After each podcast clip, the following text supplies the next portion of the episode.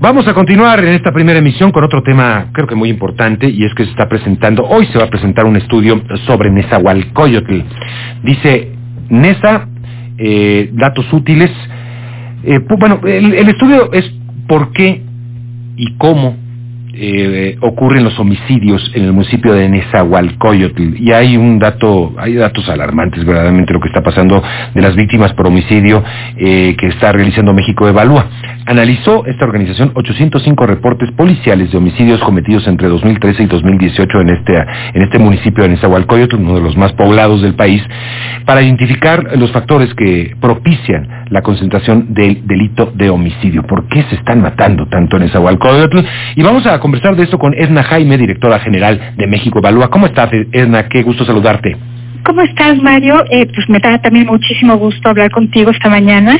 Muchas gracias por el espacio. Estamos muy emocionados porque creemos que este trabajo es importante. Eh, te voy a decir por qué creo que es importante. Dos razones.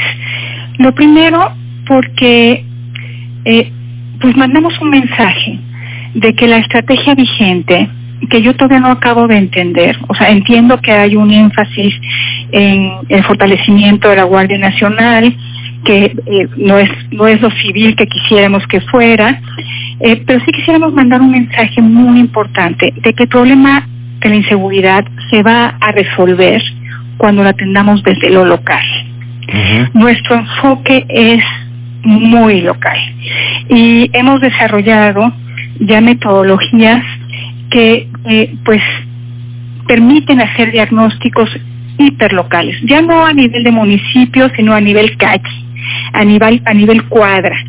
Y hemos trabajado, y, esto es el segundo componente que creo que es muy importante, trabajar con autoridades, con las autoridades de NESA, el presidente municipal Hugo de la Rosa, Jorge Amador, el director eh, de seguridad del municipio, pues nos abrieron las puertas y entramos en serio a trabajar con ellos.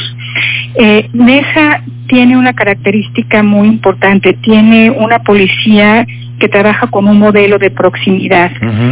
eh, existen, por eso el estudio se llama Hotspot Mesa, 10.000 cuadras resguardadas por vecinos, porque los vecinos interactúan constantemente con las policías para tratar de encontrar los problemas a las problemáticas comunes. Estoy hablando de seguridad.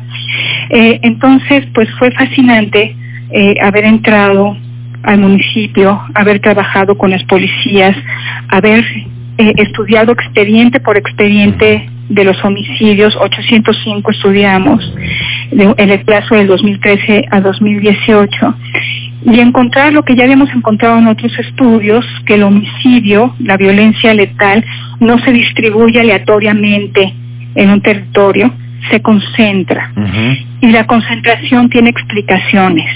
La explicación tiene que ver con el entorno, factores del entorno, que pueden ser físicos, que pueden ser socioeconómicos, y a partir de eso se puede trabajar generando inteligencia. Claro.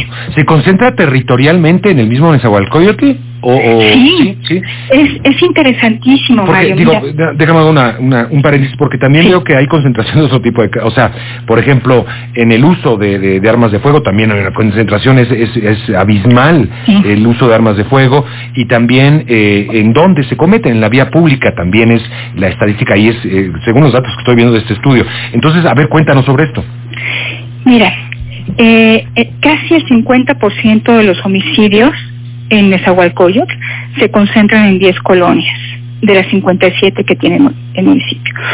si pusiéramos el trabajo de las instituciones de seguridad y otras, porque no es nada más eh, eh, el tema de seguridad, hay que atender problemáticas con otros instrumentos, pero si se pusiera ahí el enfoque, eh, si, se redujera en estas 10 colonias el homicidio en el punto en 50%, el municipio debería reducir sus cifras de homicidio de manera muy importante. O sea, si entendiéramos estos puntos calientes, podríamos tener una reducción muy importante en los homicidios.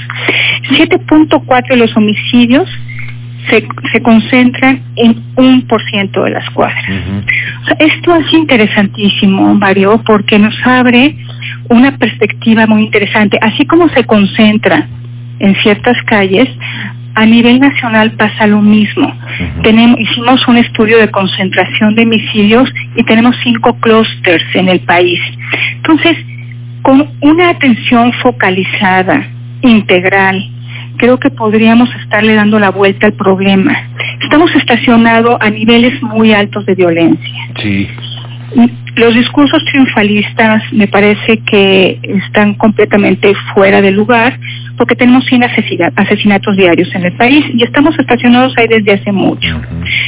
Si es buena noticia que, no crezcan, eh, no, creo, no creo que haya alguien que se conforme con un indicador de esa naturaleza. Lo que queremos son reducciones sustantivas, sostenidas, y entonces, eh, pues me parece que hay que adoptar este enfoque local, este enfoque de lo de lo hiperlocal, del diagnóstico local, del papel que juegan las autoridades en, en lo local, y nos parece que Nesa es un ejemplo. Sí, sí. No quiero decirte que tienen resuelto el problema, hay hay problemáticas importantes, sus tasas de homicidio están por debajo de la media nacional, eh, el feminicidio pues sí les ha crecido, hay algunos delitos que se han reducido de manera sustantiva y se han sostenido, otros no, no está completamente resuelto el problema, pero han dado pasos, me parece que importantes, en la dirección correcta. La confianza de la policía se incrementó de manera importante, ¿no? Hay en ese que eso es fundamental también, ¿no? Para atacar el problema de raíz. Mira, yo creo que es, Mario, uno de los indicadores más importantes si no confiamos en nuestra policía, ¿cómo vamos a construir comunidades seguras? ¿Cómo vamos a tener entornos seguros? Entonces, sí, fíjate que del 2016 al 2019 pasó del 51% la confianza al 67%. Me parece muy importante. Lo que también nos indica que sí, estas variables sí se mueven porque pues llevamos tanto tiempo estacionados en malos resultados que pensamos que hay indicadores que, que, mover la aguja sería imposible. La confianza se mueve, siempre y cuando haya acciones que sostengan ese incremento en la confianza. Entonces, eh, pues sí creo que, que en esa, a pesar de que sigue teniendo retos enormes, sí nos presenta un modelo eh, que debe ser rescatado, que debe ser eh, entendido y, yo creo que expandido.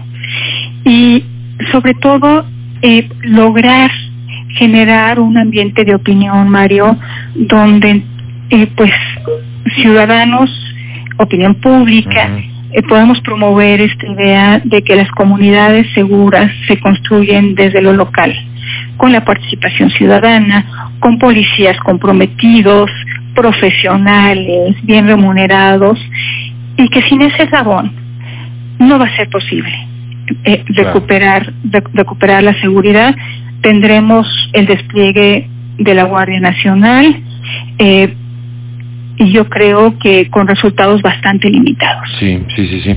Pues Edna, gracias por adelantarnos eh, la presentación de este estudio que creo que sí marca una pauta, una forma de cómo aproximarnos más al estudio que tiene como finalidad, pues obviamente una solución del, del, gran problema que seguimos teniendo de la inseguridad. Muchas gracias, Edna. Muchas gracias, Mario. Te mando un fuerte abrazo, Edna Jaime, directora general de México Evalúa.